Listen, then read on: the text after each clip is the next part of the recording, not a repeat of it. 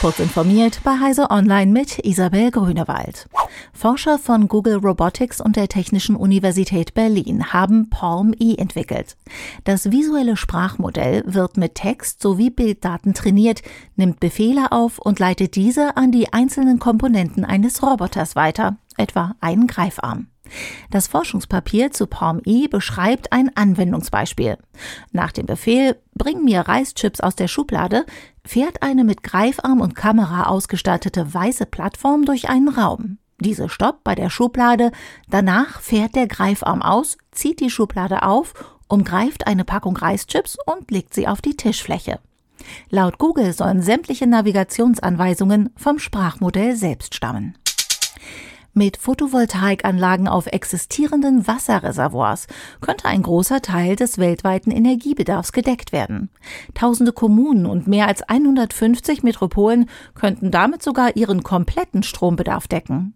Das hat ein Forschungsteam der Southern University of Science and Technology im chinesischen Shenzhen ermittelt. Außerdem könnte der Wasserverlust verringert werden, weil Verdunstung verhindert wird. Schwimmende Photovoltaikkraftwerke sind nicht neu, bislang sind aber vergleichsweise wenige installiert, die allermeisten davon in China. Das mit Abstand größte Potenzial für diese Art der Stromerzeugung besteht der Analyse zufolge in den USA.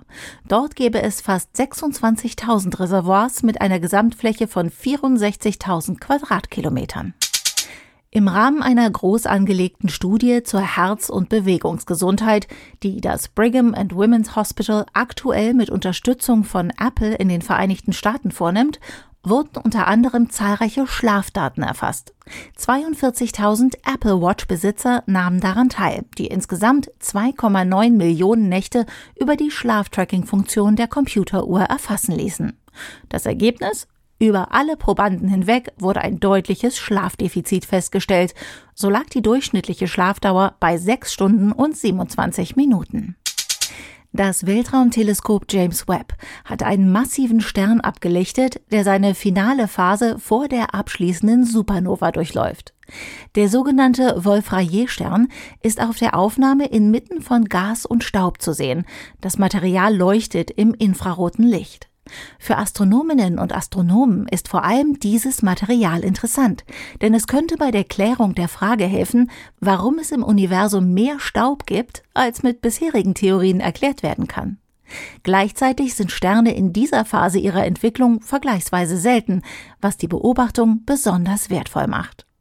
Diese und weitere aktuelle Nachrichten finden Sie ausführlich auf heise.de. Werbung.